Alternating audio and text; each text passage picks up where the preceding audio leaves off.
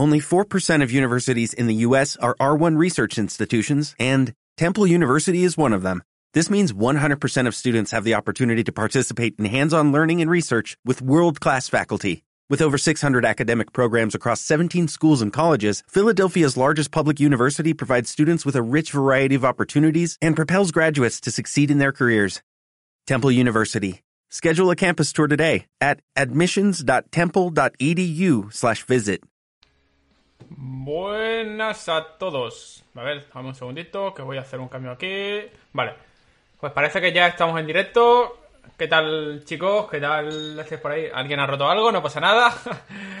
¿Qué tal? Bueno, pues nada, parece que ya estamos todos por aquí en marcha. Comentarnos, como siempre, qué tal se escucha la música, qué tal. Ahora se ha callado la música. Si está muy alta, si está muy baja. Y bueno, Javi, ¿qué tal? ¿Cómo estás, Enrique? Qué bien, qué bien has abierto. Pues bien, aquí contento de. mm, Bueno, pues de este segundo VIP, un formato que parece que tuvo éxito. Tenemos sorteito en directo como la ocasión requiere. Y tenemos amigos, amigos Patreons, amigos que nos están ayudando entre www.patreon.com barra conectados, como sabéis, los de nivel 3, pues entre ellos unos cuantos, una selección de 5 concretamente, que ahora Sí. presentaremos, eh, se han venido. Pero le paso el testigo a Manu, que desde, desde su casa y su micro, pues también está aquí con nosotros, claro. ¿Qué tal, nuevo Javi? look. ¿Qué, te- qué tal, Enrique? Sí, estrenamos un nuevo look de confinamiento que yo creo que es muy común entre, entre muchos de nosotros que ahora mismo estamos encerrados en cuatro paredes, aburridos y sin saber eh, qué hacer. Así que, así que nada, aquí estamos en una nueva edición de este, de este formato en Twitch. Y, eh, y bueno, y listo para responder a todas las preguntas que, que nos hagan nuestros patrones. Espero que muchas de ellas relacionadas con Final Fantasy VII y lo blanditos que fuisteis tú y Enrique en el podcast pasado. Así que adelante. Bueno, ya empezamos aquí, ya empezamos aquí. Yo voy a aprovechar para ir saludando a todos los que se han querido venir. En este caso decíamos una selección de cinco. Ha habido que decidir ahí entre más voluntarios. Desde aquí un abrazo a todos los que habéis dejado vuestra plaza eh, para que vengan estos compañeros. Eh, y son, en primer lugar, Andrés Montero. ¿Cómo estás, Oh. amigo? ¿Qué tal? Hola, ¿qué tal? Buenas tardes. Me parece que te oímos bien, hemos estado haciendo ahí las Sí. pruebecillas, pero al final lo hemos conseguido. Eh, ahora, ahora, vamos- ahora iremos hablando de qué te parece a ti que Manu ya me dé caña con Final Fantasy VII Remake. pero sigo saludando. Jesús, ¿cómo estás? Buenas tardes, pues encantado de estar aquí con vosotros. Esperamos que os portéis bien o no. O sea, ya sabéis que este es vuestro espacio, que podéis preguntar lo que queráis y a los que estáis amigos en el chat igual. Eh, ahora os voy a contar cómo vamos a hacer para el sorteo, pero sí os vamos anticipando que el sorteo será entre todos los que estáis suscritos al canal de Twitch de Reconectados. Ya sabéis, arriba a la derecha donde se puede hacer la suscripción y con Amazon Prime no tiene ningún coste ni nada. Eh, es una forma también que tenemos nosotros de, de recompensaros y, y que comentéis en el chat. O sea, que necesitamos que digáis algo, aunque sea hola, para que vuestro nick entre a la aplicación de los sorteos y ya luego al final del streaming yo diré eh, el ganador. Miguel Pérez Carasol, ¿cómo estás, amigo? Hola, buenas tardes a todos. Un gustazo estar aquí con vosotros. Muy bien, pues nos gusto nuestro también por, por, por poder escucharte. Y Tocayo, Javier, ¿qué tal? Muy buenas, ¿qué tal? Muy bien. Eh, muy contento y lo mismo que tú has comentado al principio. Eh, muchas gracias a los demás compañeros que nos han dado la ocasión ¿no? de ir rotando y que nos vayamos repitiendo. La verdad es que da gusto, siempre lo decimos, el ambientillo que hay en el grupo de Telegram, ¿verdad? Eh, cómo Sí. se comparten las cosas. Yo lo voy a contar porque no me canso de contarlo y sé que hay gente que no lo sabe, pero es que os tocan sorteos y decís, no me interesa mucho el juego, ¿quién lo quiere? Y lo cedéis unos a otros, increíble. O sea, es una comunidad que de verdad es lo que más, eh, Manu y Enrique estarán conmigo, lo que más felices nos hace y lo que más nos, nos anima a, a seguir con todo, porque es que hay una familia montada. ¿Verdad, Guillermo? ¿Cómo estás? Sí, así es, muy bien. Pues encantado de estar aquí con vosotros y un saludo también a, a todos los patrones de, de esa comunidad que tenemos, que es súper sana, siempre lo hemos dicho. Y a ver si regalan algo, una Play 5, si la sorteáis, a ver si alguien dice, la cedo, la cedo, no creo. Bueno, hay, hay, hay, sorteos como este último de Persona 5 Royal, por ejemplo, que estabais todos ahí, que, que son muy golosos, o cuando sorteamos, un, de hecho, un Final Fantasy VII Remake, que por cierto ya le ha llegado a quien a quien le a, quien- a quien lo ganó, que fue Igor, él el otro día me confirmaba que ya que ya le había llegado el ¿Le llegó, paquete y le tal. llegó- le llegó antes del lanzamiento o...? Pues como fue comprado en Amazon, Enrique, tú lo sabes, eh, en físico y en Amazon y tal, pues le llegó creo que el miércoles, Ah, o sea, dos días, el día 8, creo, dos días antes del lanzamiento. Pero bueno, ya sabéis que Amazon no ha sido la más rápida sino que Game, por ejemplo, ha sido más rápida en la distribución en general. En fin, eh, os decía, vamos a hacer un sorteo en directo de eh, un juego que hoy, hoy veía una noticia, porque nosotros tenemos ahí una serie de, juegos que tenemos comprados que por una cosa o por otra pues no, no les hemos podido dar salida, así que es el momento de recuperarlos ahora. Hoy veía una noticia de que los creadores de Yooka-Laylee dicen que, que no están con un nuevo Banjo Kazooie ellos. Que por favor que se deje de decir eso porque no es así. Así que he recuperado, compañeros, uno de los mejores juegos del año pasado, que es Yooka-Laylee and the Impossible Lair, eh, para PlayStation 4 para regalarlo aquí esta tardecita, eh, pues luego cuando acabemos. Eh, lo dicho, hay que ser para participar, simplemente comentar en el, en el chat de aquí de Twitch y ser suscriptor del canal de Twitch de Reconectados.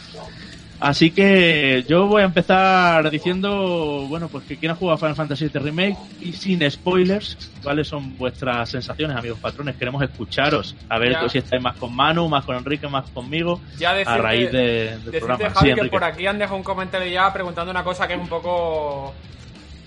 Después podemos hablar de ello, pero que es un poco spoiler, así que... Vale, pues cuidado con los spoilers, tú ahora, tú a- ahora, mm, tú ahora lo, lo, lo, lo barajas y ves si, si nos interesa, o sea, si, no, si nos conviene o no, eh, o si es suficientemente spoiler o no. Que sobre los spoilers también me gustaría hablar a raíz de, de una petición de Saúl. Pero bueno, os preguntaba, Andrés, ¿tú has jugado Final Fantasy VII Remake? Mm, No, no he jugado, lo tengo pedido, pero todavía no me ha llegado. Entonces todavía Sí. no hay criterio. ¿Y alguno No de los cinco?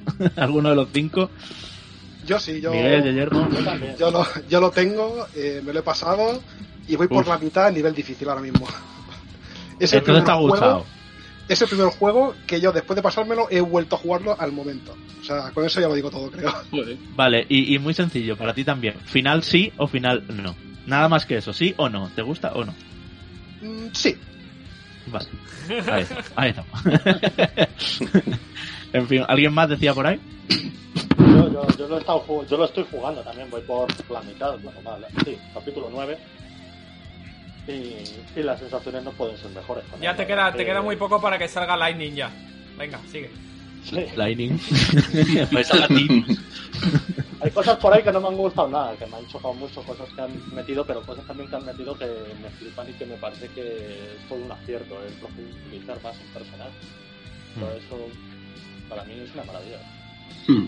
Creo que habrá que hacer algún programa donde hablemos sin spoilers, ¿no? Eh, porque Sí. creo que es un juego que, que merece No. la pena. Que hablemos con Y spoilers. eh, bueno, o sea, sí. con spoilers, claro. Exacto, exacto. Ya me habéis entendido.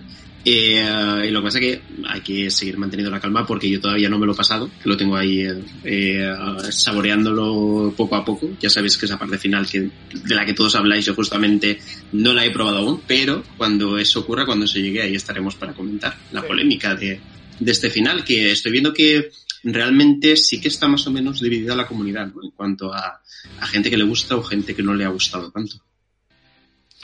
Hombre, el final no vamos a decir nada. Yo soy de los que me gusta. Y como tú dices, Manu, creo que da para review enfrentada cuando nos lo terminemos los tres. Vale. más lo que nos comente la gente y cuando pase un tiempo prudencial para que todo el mundo se lo haya podido pasar. Hay gente que no lo está jugando de lanzamiento y quizás pues esto yo que sé, tipo para después de verano, para la temporada que viene o algo así. Podríamos sin duda hacer una review enfrentada. Quizá también cuando se acerque el final del año y acabemos decidiendo si es uno de los juegos del año o no. Que yo creo que para mí sí. Aunque es verdad que estamos en un año muy potente. Y yo sobre esto os quería preguntar también, amigos Patreons. eh, ahora que ya ha salido Final Fantasy VII Remake, ¿cuál es vuestro juego más esperado? Esto también para Enrique y para Manu que lo vayáis pensando. Porque los tres coincidíamos en que era Final Fantasy VII Remake en el programa de los más esperados de 2020. Pero ya está, ya pasó. Ya pasó este tren. Y ahora, ¿con cuál nos quedamos? Manu y Enrique, pero vamos a dejar primero hablar a nuestros amigos. Por ejemplo, Guillermo. ¿Vale decir capítulo 2 de Final Fantasy VII o no? yo, yo espero mucho el, el Cyberpunk. eh, es, para mí eso va, va a salir y va a ser, oh, por Dios, cuarentena otra vez, claro, que no estemos para jugarlo. ya, la verdad es que ha caído esto aquí que, bueno, si alguna ventaja tiene por, por ser un poco, eh, bueno, deshumanizado este comentario eh, que estoy diciendo, es que hemos podido jugar a gusto a esto, pero sí que es verdad que maldita cuarentena y cuánto daño está causando. Eh, Miguel, para ti. Pues yo también eh, Cyberpunk, y eso que me pasó un poco, no sé si fue Manuel el que dijo que con The Last of Us 2 le estaba, no, fue, no sé quién fue, que les, ya no tenía tantas, tantas ganas, a pesar de lo que Que se le ha desinflado, ¿no? Sí, un poco, un poco, no sé, y además ahora con los retrasos que está habiendo y así, Sí. no sé, a mí la verdad es que Cyberpunk es el que, el que más me pone, la verdad. Ujú. Muy rico, muy rico. Javier, ¿tu opinión? Pues en mi caso, eh, aparte de, lo- de los típicos como de las sofás o, o Cyberpunk que están ahí, en mi caso no es tanto un juego, sino una, eh, llamémoslo tecnología, ¿no? Eh, yo lo que más espero es la siguiente generación de las VR. O sea, creo que ahora mismo es algo que ya se está demostrando que ha venido para quedarse, no como la- las televisiones 3. Pero falta hacerla ase- asequible a, a todos los públicos y mi confianza en este sentido está en PlayStation. Creo que lo que han sacado hasta ahora es bastante pobre y sigo teniendo un poco la esperanza de que es aquí donde van a dar la sorpresa, poniendo Sí. algo bueno y a, y a bajo coste para todo el mundo. Hombre, decíamos recientemente que el Half-Life Alyx eh, es esperanzador. Es un juego que si esto va a ser la realidad virtual, pff, estoy dentrísimo, pero vamos, Ya, más pero- que de las nuevas consolas. Es- Esperanzador para la clase noble. Claro, Pero es piensa, verdad. piensa Javi, que no todas, igual que no todas las compañías pueden ser Naughty Dog, no todas las compañías pueden ser Valve. Y pegarse Ya. dos, tres años haciendo un juego rompedor. Entonces, Ya, ya. Bueno, de los eh, de los que me faltáis, sé que sois eh, a Guillermo ya le pregunté, ¿no? A Javi también, Miguel, eh, Jesús. A mí me pasa lo mismo. Yo tengo más ganas de la próxima generación que de, que de los juegos que, que están por venir. De- diría The Last of Us 2, pero tengo más ganas de, de juegos de siguiente generación y sí. que de todo lo que viene, porque tampoco veo como... No tengo un hype. Ya lo, te- ya lo he gastado todo en Final Fantasy VII, la verdad. La verdad es que está muy dividida la cosa entre The Last of Us y Cyberpunk, yo creo. Pero no nos podemos olvidar del Den Ring, no nos podemos olvidar del Ghost of Tsushima. Eh, y bueno, y del Se te olvida incluso- otro, Jagote. ¿Cuál se me olvida también? Que a mí se me ha olvidado y por eso he dicho, eh, lo cambio. A ver, Baldur's Gate.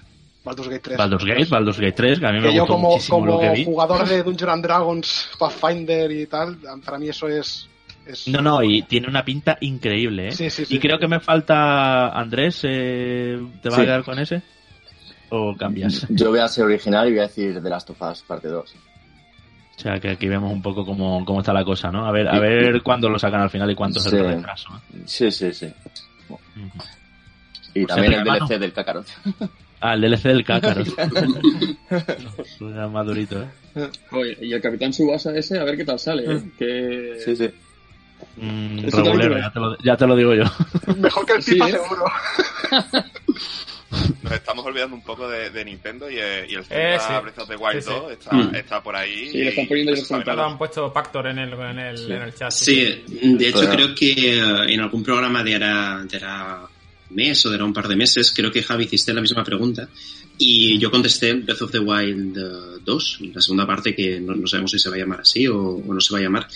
Y, eh, y lo cierto es que es el título que, que más espero, pero más allá de él, yo creo que Cyberpunk 2077 sería, sería el otro título que, que más ganas le tengo. Tal vez por, por lo original de la propuesta en parte, por lo que promete, ¿no? A nivel también eh, tecnológico, por ser un juego que seguramente luego vayamos a ver también con mucha fuerza en la siguiente generación, ¿no? Porque va a ser intergeneracional, pero no en el aspecto malo, ¿no? Porque al final va a ser un título que luego con las especificaciones técnicas más, más altas, ¿no? Para las nuevas consolas, pues se va a poder disfrutar también muy, muy bien. Y os voy a sorprender con una cosita que seguro que no os esperáis.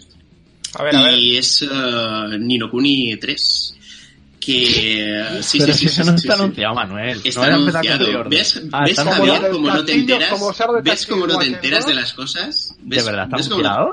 De verdad que en 2019 Lo que- se anunció. eh, lo que que pasa que, que no lo hablamos en su día, eh, Wow. pero sí que recuerdo de, de haberlo visto.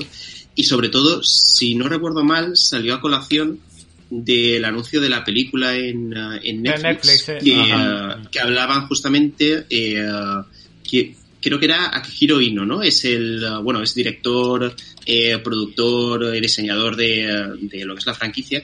Hablaba de, querer llevar a Nino Kuni a, a un nivel mucho más, mucho más grande, mucho más expandido, por decirlo así. Y la primera piedra de eso era la película.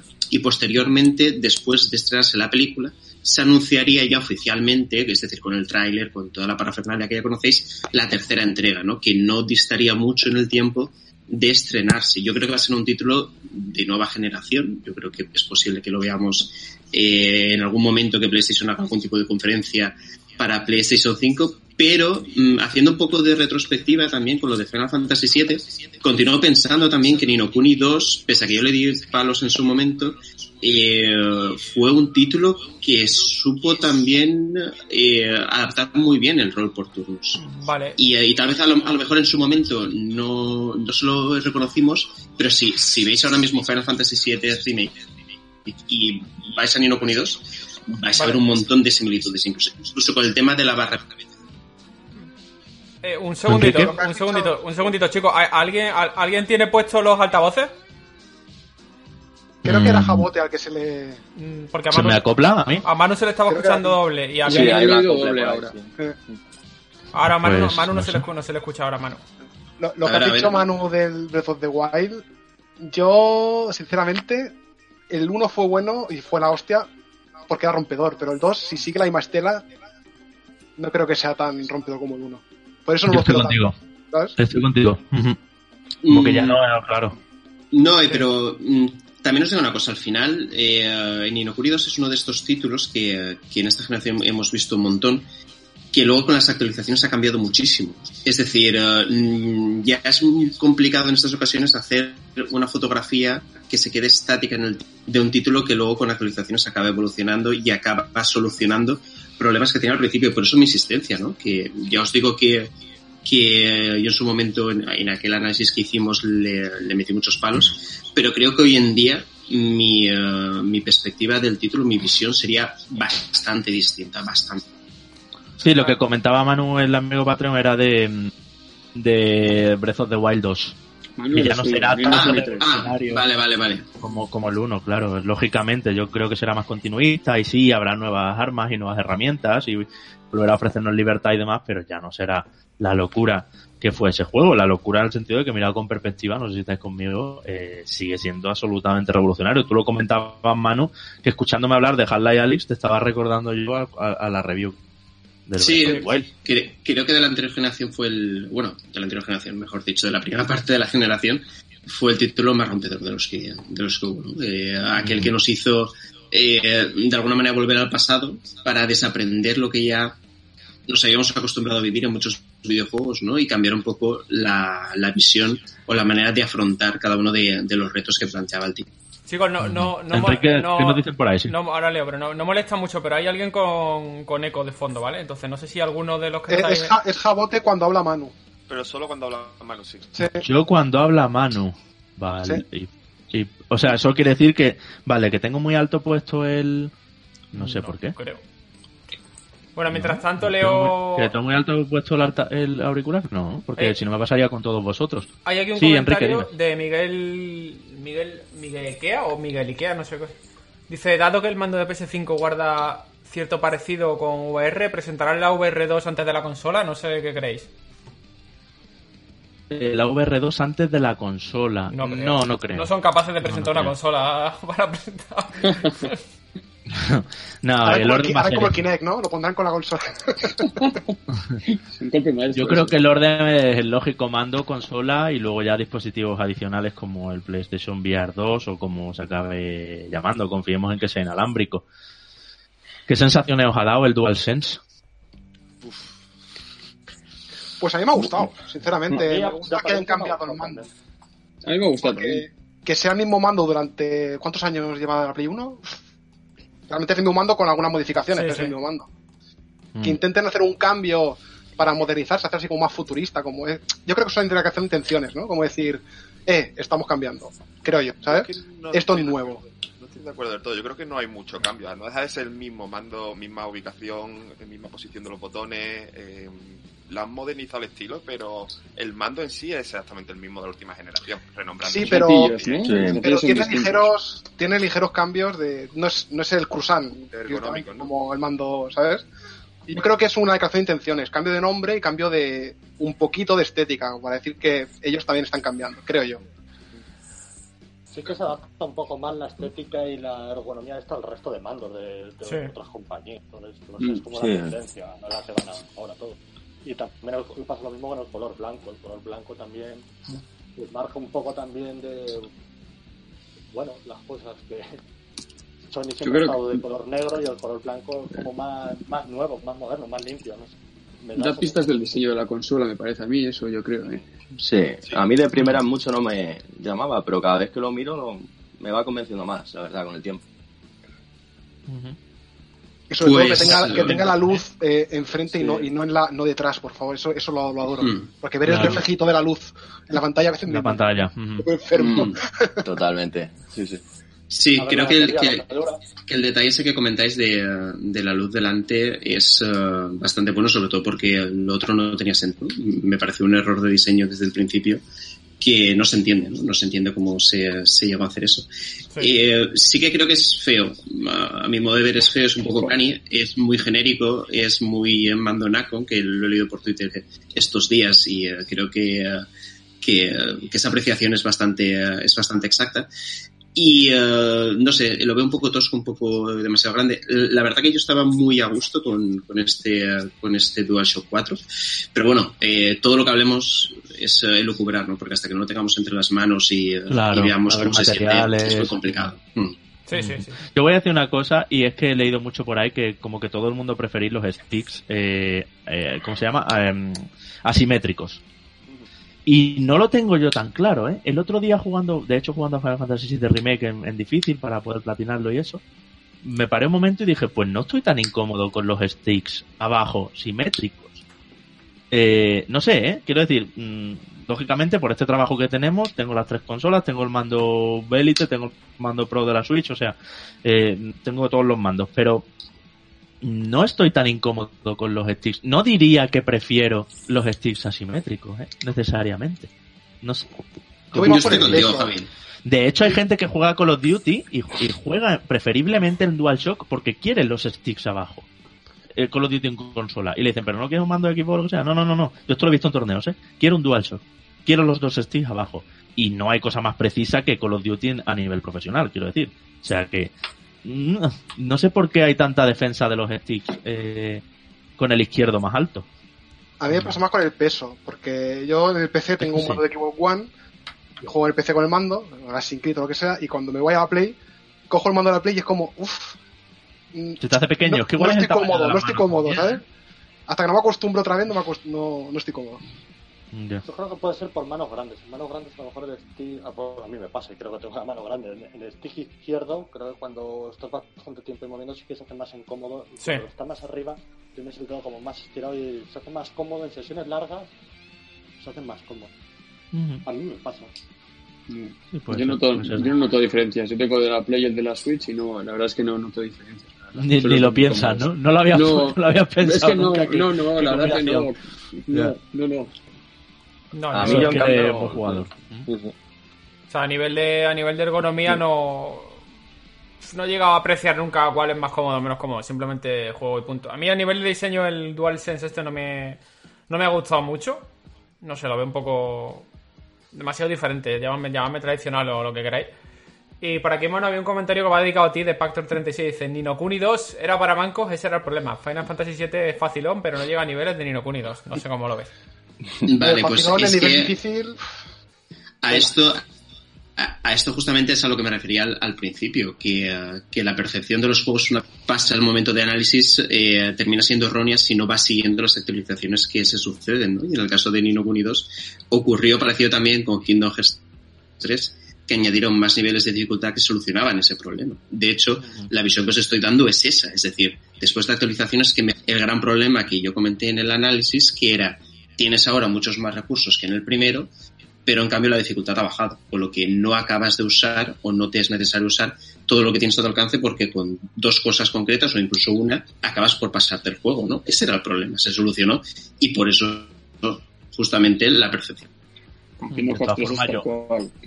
Hmm. Voy a decir dos cosas. Eh, Thor, eh, Pac Thor, entiendo que nuestro Thor 36 es un grandísimo jugador que ha ganado torneos aquí y que se saca unas puntuaciones. Lo sabéis, amigos patrones, que estamos en el grupo de Telegram cuando pasa capturas, que es una locura. O sea, es pro player.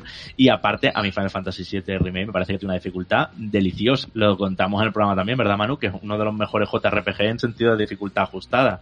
No es un Souls, claro que no. Pero, ostras, te hace, como te descuides, te hace morir. Y eso Sí, está, sí, sí. eso está muy bien. Tienes que utilizar todo a tu favor y como tú decías, en el momento que en un Final Fantasy estás usando las pociones como si no hubiera un mañana, es que algo está bien. Claro, y, creo, y creo que en el programa, el programa lo hablamos. No hablamos de un tipo de dificultad Dark Souls, por supuesto que no, pero sí de, de aquella que te hace eh, buscar combinaciones distintas, no únicamente atacar y ya está, ¿no? Que aquí ya entraríamos al terreno de Final Fantasy XIII. Entonces, dentro de, de esa dificultad lógica, que no es algo imposible, pero que ya te hace estrujarte un poquito la cabeza, eh, consideramos que Final Fantasy VII es un juego muy equilibrado, ¿no? Sobre todo si no te vas a la dificultad fácil, ¿no? Que eso Ya. ya, eh, pues no tiene sentido. Por aquí, chicos, hay un comentario de Sobras82. Dice: Donde sí veo diferencia es en la calidad de los mandos según compañía. Dice que los Joy-Con y los Dual y el DualShock 4, los sticks son los más malos. Correcto, porque los sticks de, del DualShock 4 son una. Era, vamos, están- yo los tengo súper pelados. O sea, después Sí, de. se Sí que es que el. Joy-Con, que se va, que se queda ahí y se va a la izquierda, Enrique, o sea, el Joy-Con izquierdo que se te queda ahí en dirección, son muy fuertes, Sí. ¿eh? Pero eso ya no Sí, pasa. Dicen que la, las nuevas jornadas de Switch ya eso no, no ya lo arreglaron, dicen. Ah, creo. bueno. Yo- a mí me pasó, lo recalibré y lo arreglé, pero la verdad que era muy desagradable cuando, cuando le daba por hacerlo. Mm. Yo iba a decir justamente eso, que el- el- los materiales de los sticks se, eh, se cambiaron en algún momento, no sé si fue en el tercer año de la generación o incluso un poquito antes, porque en la primera remesa eh, los mandos o los sticks eran mantequilla. Prácticamente eh, a los pocos meses de uso estaban pelados y, eh, y ya tenías que o cambiar eh, en concreto la pieza o desechar el mando y comprar otro. Eso, eso era un drama. Para mí, sobre todo, lo, el gran problema de los DualShock 4 es la batería, que eh, en el momento ya tiene varios ciclos de carga, pues ¿qué te dura? ¿Dos, tres horas? No te dura mucho más y eso, eso es un problema. Mm. Sí, sí, El sí. problema es que no ¿Qué opináis de que Sí, perdón. Sí, eh, perdón. eh, el problema es que no lo arreglaron siquiera con, la, con el DualShock 4 V2, Mm. la versión 2 que sacaron. Eh, sigue teniendo el mismo problema de batería y mismo problema con los sticks, que para mí es lo peor. Yo me he cargado todo y cada uno de los DualShock 4 que he tenido los, los sticks, no por pelarlos por fuera, que al final es lo de menos, es más, es más sensación, sino internamente el motorcito que tiene ya no, no te permite apuntar con precisión, dar saltos, etcétera. No vuelven al centro. Exactamente. Os iba a preguntar qué opináis del tema batería versus pilas. ¿Cómo, cómo lo veis? Porque es otra de las cosas que se ha comentado, que quizá la gente quería pilas en la nueva generación, porque esto te permite ponerle unas desechables cuando se acaban, o si quieres la sensación batería y de cargar el mando, pues ponerle unas pilas recargables. Hombre, yo. Pero Siempre Sí, que Enrique. siempre que la batería tenga autonomía suficiente, y por autonomía suficiente me refiero a estar 4 o 5 horas mínimo, me parece Hombre. bien, pero la batería del mando de Play 4 es un puñetero desastre. O sea, y no es que se, mira- no es que se vicie con el tiempo, es que venía ya así de serie. Yo os voy a comentar una cosa que la está diciendo Alientit en el, en el chat, y es Ujú. que eh, el problema es justamente que por la batería te cobren un precio desorbitado. Pero fijaos que eh, con eh, este drama de la batería de los DualShock 4, de haber tenido la posibilidad de cambiar las baterías de manera externa, sin necesidad de hacer ningún tipo de ingeniería o de recurrir al SAT o de comprarte directamente otro, mm, ya no sería tanto, tanto drama, ¿no? Este tema de la batería. Pero vaya, por defecto, si la duración del mando es, es óptima y tarda bastantes ciclos en, ah, en desgastarse, prefiero batería, claro que sí. Claro, ya, sobre todo porque las pilas son un coste adicional. Sí, a ver, y... Sí, eh, pero te compras una recargable y ya está. No, no, ya he pagado, perdona, ya he pagado 60 euros por un mando. No quiero comprarle además Hmm. unas pilas de 10 euros. Es que ese Sí, es el problema. y, y- y- y el debate de las pilas, eh, yo creo que todos los que tenemos eh, Xbox, lo primero que hacemos en el momento que la compramos eh, es ir a por el, el carga y juega, Sí. que es la batería esta que, que te añades y ya no te hace falta pilas. ¿no? Y lo que pasa es que es eso, que a una mala de que tengas algún tipo de problema con, con las cargas, pues las pilas te duran un montón, por decirlo así, y, eh, y te sacan del apuro. Pero vaya, que coincido con vosotros que lo cómodo es batería y que, y, y que dure mucho. Yo, por ejemplo, tengo el mando de Xbox, que lo tengo en PC, porque yo equipo no tengo, lo tengo con cable directamente. Porque lo, lo empecé a hacer con pilas y todo el rollo, pero al final digo, si en el PC estoy siempre más cerca, digo, le pongo el cable y me olvido, porque es Sí, que es lo que hablamos. Además, es, es muy gracioso, entre comillas, que el el primer mando, el primer modelo de mando de One eh, no es compatible con PC por Bluetooth. Hacía falta un adaptador especial. En el segundo mando, ya el, de la, el que salió con la One S, ya sí que funcionaba por PC por Bluetooth. Lo cual es un poco putada porque es súper cómodo jugar con el mando por Bluetooth en PC, utilice pilas o utilice batería. Fuera cable, señores. Basta ya, sobre todo de la VR. Voy a, voy a aprovechar eh, bueno, este momento de esta pequeña pausa para, bueno, pues mientras recuerdo en qué consiste el sorteo que estamos haciendo y eso, amigos patrones, os voy a proponer un reto, ya que estáis aquí, y es que nos recomendéis, luego dentro de un ratito lo vais pensando, cada uno un juego que sea medianamente desconocido, pero que queréis dejar vuestra constancia aquí de, oye, a los que nos estáis viendo, a los que estáis en el chat, también en el chat lo podéis comentar, jugad a esto. Porque una de las cosas que nos gustan reconectados es hacer recomendaciones en el sentido de mm, hacer un poco de divulgación de cosas que a lo mejor no son tan conocidas. Por ejemplo, se me ocurre, Slade Spire es uno de los juegos que más ha triunfado entre vosotros, patrones, en, en Telegram. Ha sido un juego muy jugado y que, y que está papísimo y que tiene loco a todo el mundo. Y sin embargo, mucha gente, entre los que me incluyo, al principio lo pasamos un poco por alto. Y eso que es de, de género cartas que a Manu y a mí nos, nos pirra. Entonces, os propongo ese que vayáis dándole vueltas a eso eh, porque luego así nos dejáis algún consejito para todo el mundo que esté oyendo esto. Y aprovecho también para decir, ya os digo, antes de que saltemos de tema y demás, no sé si queréis apuntar algo más, Manu Enrique, de lo del mando, pero recordamos que estamos sorteando un Yooka-Laylee and the Impossible Lair de PlayStation 4, uno de los juegos que más nos gustó el año pasado en el sentido de las plataformas bidimensionales, todo lo bueno de Donkey Kong Country sumado a todo lo bueno de Yooka-Laylee. Y, mm, y eso, pues, eh, ganador lo vamos a decir ahora cuando terminemos esta horita aproximadamente que durará esto. Eh, entre todos los nicks que sois suscriptores del canal de Twitch, por cierto, amigos patrones que estáis aquí dentro, comentad algo en el chat porque así tenéis derecho también, o no, solo por haber venido ya consideráis que habéis sido premiados, lo que queráis, pero bueno, si sois suscriptores de Twitch en vuestro derecho estáis también, a ver si por venir os vais a perder el sorteo y eso tampoco sería, ¿no? Eh, todos los que estáis suscritos aquí al canal de Twitch de Reconectado, que por cierto, muchísimas gracias, cada vez somos más también en esta familia de Twitch, y que estáis comentando aquí en el chat lo, lo, lo que sea, solo para que vuestro nick entre. No por poner más, no spaméis, no flodeéis, no por poner más vais a tener más posibilidades porque una vez que lo recojo, bueno, yo no estoy haciendo nada, lo está haciendo automático, lo recoge la aplicación de los sorteos, ya se queda vuestro nick ahí como que habéis comentado. Eh, bueno, bien, ¿algo, algo queréis comentar algo? No, ¿Alguna pregunta? yo amigos único- invitados, si no, Enrique? Lo único que muchas gracias a todos los que estáis haciendo la- el follow al canal y recordaos que os podéis suscribir, que si tenéis... Mira, acaba de entrar una suscripción de Calerdón. Que si tenéis el Amazon Prime os podéis suscribir, que es gratis, le dais a la... Creo que está por aquí arriba. Y vamos, básicamente le dais, al, le dais ¿no? al botoncito, os metéis con vuestro Amazon y eso nos ayudará a seguir haciendo sorteos y a seguir... Que ahora viene la renovación de la nueva generación y hay que invertir bastante panojita para poder seguir contaros todas las cosas de la review en el programa. Así que muchas gracias por el Mm, apoyo que nos bueno, lo, lo explicamos en el, en el VIP anterior, era una pregunta que nos hacía uno de los que se vino, no sé si fue Saúl, eh, que preguntaba justo por, por, por, bueno, cómo se gastaba el dinero del Patreon, cómo funcionaba y todo eso.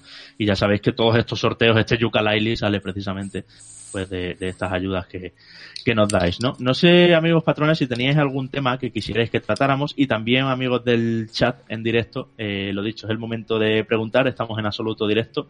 Son las, ¿qué hora es, Enrique? Es las 6 y 39 de este domingo 12 de abril. Y, y bueno, nosotros estamos aquí para contestar cualquier duda o abrir cualquier tema o sigo recogiendo temas que teníamos acumulados, que son propuestas que nos habéis pasado por Telegram. Yo tengo una pregunta, ya que aunque esté aquí, no, sea, no esté en el chat. Y es Sí. que tengo miedo, ¿vale? Porque yo Persona 5 no lo Sí. jugué porque estaba en inglés y yo aunque entiendo en inglés, eh, un juego de esa magnitud no voy a jugar en inglés. El caso es que sea en castellano, pero se habla también de él en todos Ujú. lados, que es el mejor juego, bueno, un juego buenísimo. Me da miedo jugarlo y haberme Y hacerme una obsesión y que me decepcione, ¿sabes? Me ha pasado con películas, me ha pasado con series. Mira esta serie, mira esta serie. Y al final la he visto y digo, Todo el mundo hablando. Ya. Claro, y me da miedo gastarme 60 pavos y que después no sea lo que. Entonces, sin fanboyismos, realmente, gustándome juegos como Dragon Quest, Nino Kuni, aunque Manu Mm. también me gusta, ¿vale? ¿Creéis que Persona 5, aunque tenga esa idea de que me puede decepcionar por todo lo bien que hablan de él, me va a gustar? A ver, Es que yo dejo que y no sé conteste hacer, primero. ¿sabes? Antes de, de entrar nosotros, eh, dejo que conteste algún patrón que lo haya jugado, alguno de los que estáis, Javi, Miguel, eh, Jesús, Andrés. Yo le, No, no. yo le acabo de empezar a jugar, yo le acabo de empezar a jugar el Royal. que- Venga, pues eh, en secciones de primeras horas, eso. Y la verdad es que a mí me ha, me ha encantado. O sea, llevo, no llevo nada, ¿eh? que llevo una hora y media, que es nada y más con la duración que tengo entendido Sí. que tiene. Pero, Nada de nada. Me ha, pero me ha encantado todo. A mí, bueno, es verdad que tiene que gustar un poco ese rollo, lo que decías, ¿no? De un poco en eh, graphic novel, ¿no? Y tal. Pero Las me ha gustado chinadas. mucho. Las chinadas, eso es, eso es. Pero Eh, chingada me- pura, ¿eh? Me, ha- me ha gustado, me ha gustado mucho y me recuerda un poco, eh, tanto por el tema rolero guay, pero el tema ese de Visual Novel me gusta mucho y me recuerda mucho a, a los juegos estos de DS como el Hotel Dusk o el Last Window. Sí, Me sí. recuerdan mogollón y la verdad que son, son juegos que a mí me gustaron mucho y que no he vuelto a tener ese, esa sensación. Pero yo entiendo que si no te gusta mucho ese rollo, a lo mejor eso te puede tirar bastante para atrás. A mí me ha gustado, pero... A ver, a mí me gustan esas cosas. No es una cosa que me, wow, me encante, pero sí. Pero yo digo, más chinada que Roche, no digo nada más. No hay nada. ¿Vale? Oye, pues ya, No digo nada no, más. no, no vamos a hablar aquí No murada. no pero, murada. pero lo que digo es que a mí las chinadas sí me gustan de su medida, y depende también del momento de mi vida, o típico, ¿no? Pero tengo el miedo ese de, se ha hablado tan bien, tan bien, tan bien, tan bien, que uf, me, me tira para atrás, ¿sabes? Es- Ese, ese, sentimiento. Entonces tengo esa duda, ¿eh? no sé qué hacer, ¿sabes? Por eso lo pregunto. Eh, no sé si Manu Enrique quiere decir algo o voy. No, a mí darme una razón para jugarme persona cuando me saque el platino del Final 7. Simplemente. Hombre, a ver. Lo único que necesito, ¿eh? Una razón. Yo sé Una que. razón para jugarme persona y no empezar de Witcher 3 con peluca. Pues, pues, oye, vamos a ver qué pasa con eso. Sí, sí, sí. Lo prometiste aquí. Pues pa- pasa que no voy a pedir una peluca por Amazon ahora porque no quiero poner al señor cartero y segundo porque no voy a poner una Vaya, peluca. claro. Cuidado con los carteros, ¿eh? Cuidado. Yo, so- sobre Persona 5, el único es, es, suscripción, eh, una conversación que tuvimos eh, Javi y yo ahora aquí una semana, dos, eh, al respecto de eh, Javi animándome a jugarlo, pero al mismo tiempo diciendo, uy, este juego no es para ti. Entonces, pues, esa es mi aportación. no, eh, pero sí, a ver, en, eh, sí que he jugado, o sí que jugué, mejor dicho, a Persona 4, lo que pasa que no me lo pasé. Y eh, sí que tengo intención de Persona 5 cuando tenga algún momento libre en mi agenda, que tal vez dentro de tres años eh, llegue ese momento, eh, pues, lo, lo- pues lo podré jugar. Así que eh, mi intención es jugarlo, pero, pero ya veremos cuándo. Muy bien. Yo recogiendo a mano exactamente por lo por lo poco que te conozco, eh, Guillermo, de bueno pues de lo que estás comentando ahora y de otra y bueno de lo que hablamos en el, en el grupo de Telegram y tal, creo que eres un poco del perfil de Manu y mío. En plan, nos encantan los JRPG, nos gustan los juegos de chinos, que diría Sergi, por supuesto. Pero vamos a calmarnos, o sea, no somos otakus, consumidores de shonen, de todo lo que sale, visual novels, me las como todas las de PS Vita y todo eso. Yo Catherine no lo soporto, por ejemplo, ¿eh? Por decir un ejemplo. Catherine no lo soportas, vale, pues esto es importante. Porque tiene ese tono y ese regusto. Es un juego de Atlus, es un juego que tiene ese, ese supongo que hasta motor gráfico, creo que sí. Eh, y es un juego que tiene ese regusto. Y aquí te esperan horas y horas y horas de leer cuadros de diálogo estático con una misma, no una cinemática, sino una, una Sí, sí, vista de gravitación estático. desde arriba y cuadros y cuadros y cuadros de diálogo. Que está súper bien, que los temas que trata son buenísimos, que es un palito a la sociedad japonesa que les viene muy bien esa autocrítica, por supuesto. Pero, pero te espera mucho leer. El juego tiene 50% JRPG, que eso está guay, las mazmorras y, y todo, bueno, lo que aquí son los palacios y cómo funcionan los combates, todo lo que, eh, lo visual que es, lo ágil que se maneja todo y, y ahora en el Royal lo decíamos muchísimo mejor, pero el otro 50%, igual 40 horas te las pasas leyendo, ¿eh? Ya, pero es que eso Si mismo. estás hecho a eh, eso. A mí, por ejemplo, uno de mis juegos favoritos es Broken Sword, por decir algo. Oh, qué alegría. Mm. ¿Sabes? Sí, sí. Entonces, a mí me encantan ese tipo de juegos, tipo Broken Sword, Monkey Island, etcétera. Es mi, A ver, el juego es un juegazo. es mi gran pasión, que- la aventura gráfica. Entonces, por eso tengo la Ya. duda, porque en esa parte sí, pero por otra no, y ese rollo. El juego es un juegazo y nosotros lo recomendaremos siempre. Así lo dijimos en el programa, e- especialmente desde Royal, ¿eh? Esto que quede claro. Ahora traducido, sin duda. Y con todas las Sí. mejoras que le han metido, que son muchas. Pero, pero yo creo que, yo creo que, bueno, que si tienes ahora mismo otras cosas y quieres esperar quizás que baje de precio o alguna cosita así, pues Mm. también es asumible. Son un porrón de horas, ¿eh? Se te va a Deja ir de a 100 reposar, seguro. reposar. Mm. Sí. ¿Cuántas, histo- ¿Cuántas horas la historia principal? Pues 95, 100 mínimo. ¿De dónde sacaría tiempo para eso, macho? Madre de Dios. Súper, súper largo, ¿eh? Súper largo. Eh, es porque ahora, ahora le han metido, además, una, le han metido añadidos. Le han metido sí. nuevas, un palacio nuevo, que es el mejor, por cierto, la mejor mazmorra del juego, eh, todo, todo el hilo de un personaje entero, nuevos confidentes. O sea, hay tantas cosas en Royal que se te va a las 95 y 100, pero vamos, facilísimo, facilísimo. Sí, sí. Sí, sí. Y platinarlo ya no te digo, 300 a lo mejor. Barbaridad. Por aquí, chicos, eh, si os parece, leo algunos comentarios que tenemos bastante, ¿vale? Venga, dale, Enrique, sí, a ver qué nos van diciendo. Voy a cambiar aquí un poco.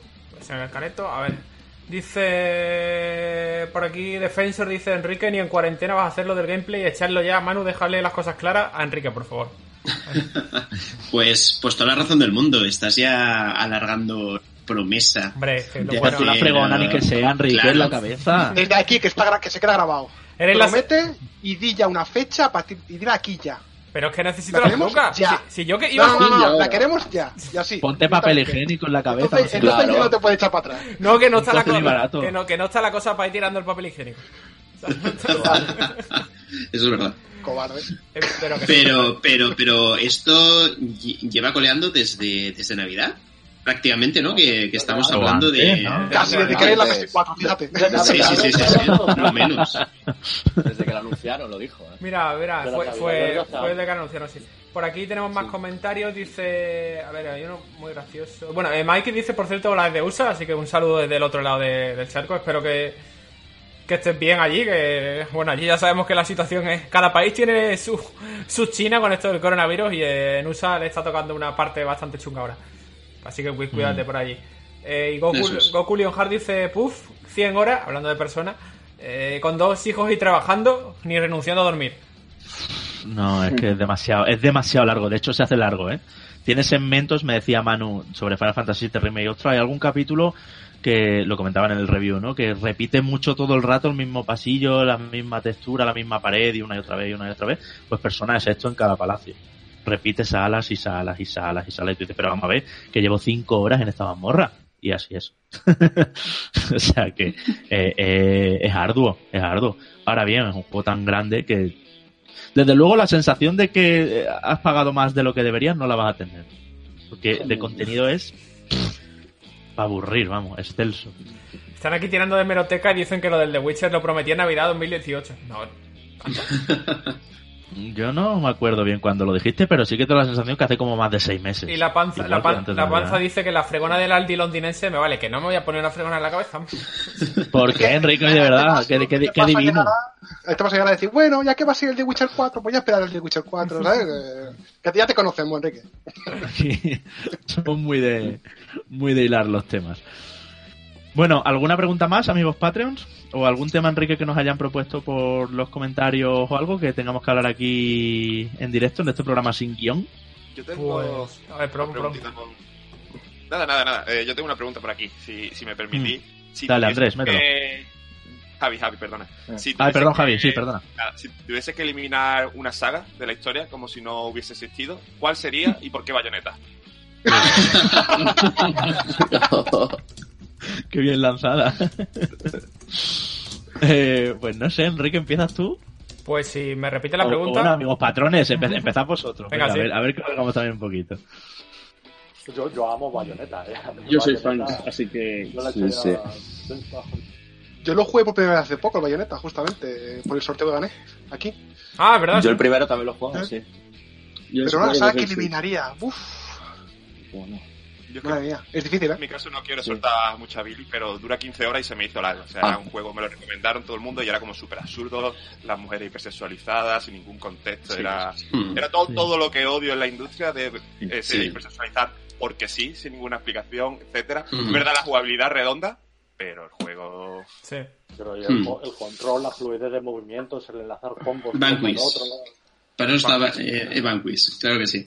Mira, yo, yo eh, por una vez en mucho tiempo estoy eh, totalmente de acuerdo con Javi y creo que eliminaría Tales of. ya se anticipa la que voy a decir yo. Pues... No, bueno, así pues te cargo a ti el muerto, Javi. Pero, pero. Ya, ya, que- ya veo, que bien, pasado, ¿eh? Es que me, me, me he perdido, me he perdido la pregunta porque estaba mirando los comentarios. Que, No, que- yo, eliminaría, yo eliminaría FIFA y Fortnite. Ah, son, son. Fs que no, son Fs que no van conmigo, lo siento. Soy de otra generación. Eh, me gustan los juegos, eh, o sea, me gusta jugar un poquito a un juego y pasar al siguiente. Y esos juegos requieren muchas horas y tienen un- todo un ecosistema alrededor que no me representa. Eso, eso es lo que eliminaría yo. Pero bueno. No Yo sé. eliminaría eh, Assassin's Creed. Creando polémica. Uf, qué dolor. Sí, sí. bueno, sí. Pero Sí, sí. fíjate que, que, que no lo veo mal. eh, Mm. En el sentido de que eh, tal vez a lo mejor eh, estoy ya tan traumatizado de haber analizado año tras año cada Assassin's Creed que, que eliminar todo eso No, no, de mi mente y, y de mi memoria, pues casi casi que sería hasta pues, placentero. Cassandra mola un montón. A tope con Cassandra. A muerte. Sí, pero Enrique, eh, eh, trágate análisis consecutivos de eh, Assassin's Creed Ah, 3, eh, Black Flag, eh, Syndicate, Revelation, la eh, hermandad. Una antes de Syndicate. Unity. eh, Y el año que salieron dos, Manu, el año que salió el Rogue y el que eso fue. Menos mal que, que no analicé los dos a la vez, porque Yo analicé los dos, hijo mío. Pues mira, Y yo eliminaría, estoy mirando mi biblioteca de Steam ahora mismo y eliminaría toda la saga Tales. Ahí está, ahí está. Ese es de los nuestros, Manu. sí, sí, sí, Sí, sí. sí, sí, sí, No sé, a porque ver, estoy, estoy realmente- mirando Tales, Tales of Monkey Island, Tales of Borderlands, Tales of... Ah, vale, vale. Todo este Bueno, rollo, los todo este rollo. ¿me entiendes? Ah, o sea, vale, vale, porque vale. empezaron bien, pero... ¿Sabes? Creíamos Entonces- que era los Tales of. No, no, no, Tales of ni los he jugado, demasiado chinado para mí, eso. Que por cierto, Manu, yo no sé, ya, ya estamos alimentando demasiado el meme de los Tales of. A ver, Hombre. ahora que viene el Trials of Mana y que rea- realmente se te parece. Además que sale No, no, no, no, no, no, no, Igual- no, no, no, eso no te igual- lo aguanto, jabote, jabote, eso te lo aguanto, ¿eh? Ya. No. A ver, tiene cositas que sí. Manu en el programa me lo tiró muy bien tirado, en plan. No te gusta Tales of, pero sí vienes hablando muy bien de Trails of Mana. ¿Qué pasa aquí? Pero es verdad que, a ver, no es igual, ¿vale? Y Trials of Mana además, eh, el Secret of Mana 3 era un juegazo y que ahora le hagan este remake es, mm, me vuelvo loco.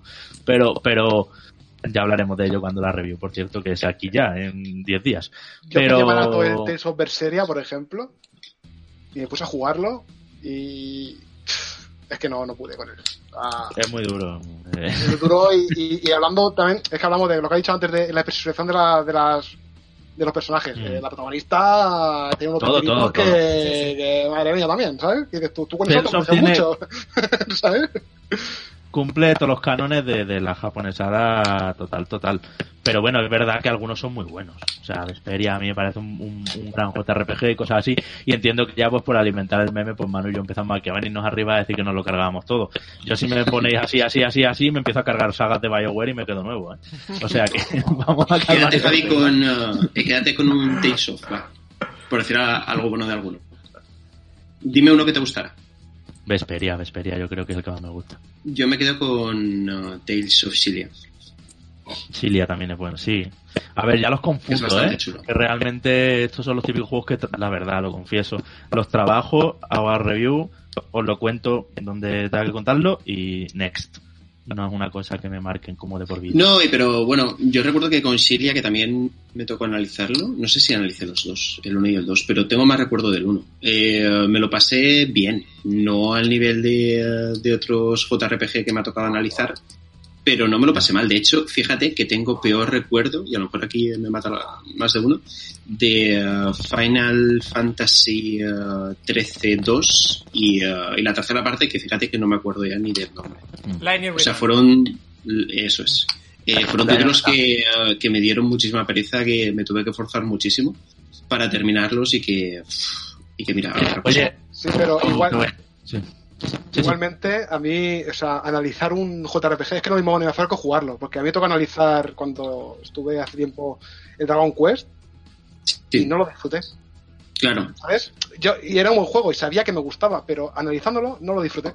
No, porque estaba pendiente de buscar y tal que, Sí. que no acabé disfrutando. Entonces, También os digo que, que si me sobrara el tiempo haría un extra eh, criticando muy duramente a todos aquellos que pusieron a Dragon Quest 11 por las nubes. Pero como no tengo tiempo, eh, os voy a ahorrar esa chapa. Pero. Pero.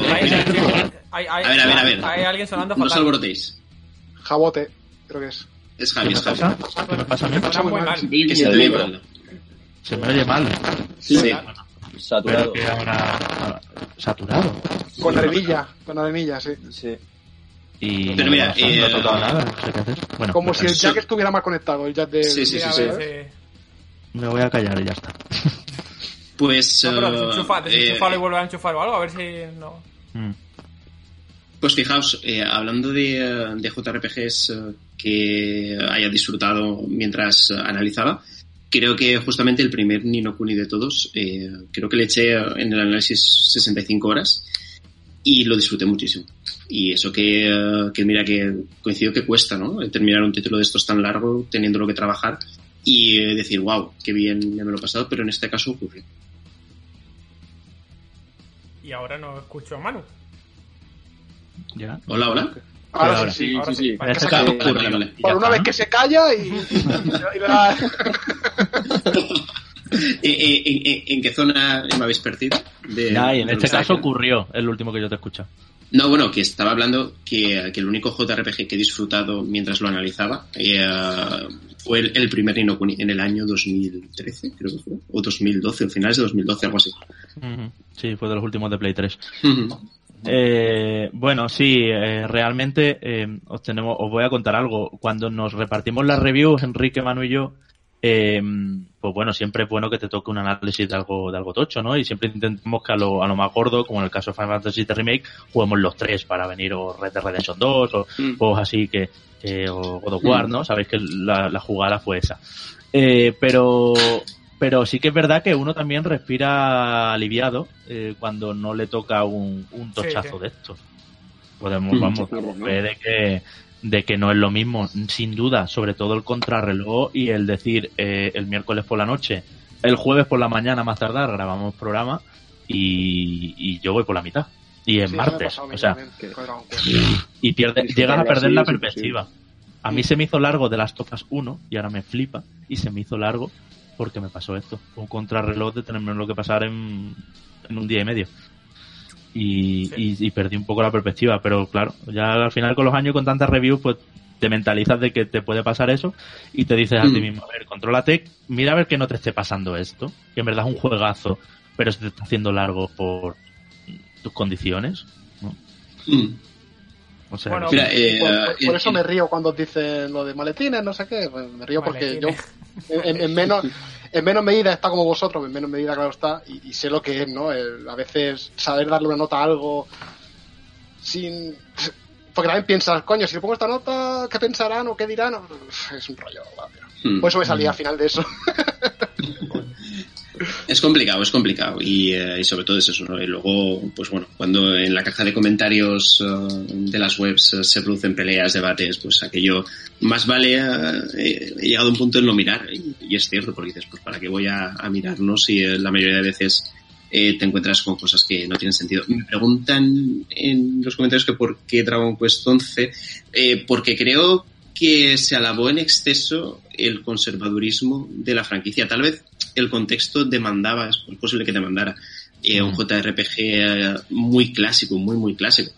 Pero yo creo que con la perspectiva de hoy, que ya digo, siempre es muy importante con, con qué ojos mires, mires la entrega, creo que se podrían ha- haber optado por soluciones mejores a la hora de adaptar un rol por turnos que tal vez en este punto ya no tiene excesivo sentido, ¿no? A no ser que te vayas a, a una disposición mucho más táctica como podría ser, por ejemplo, lo que está haciendo Baldur's Gate 3.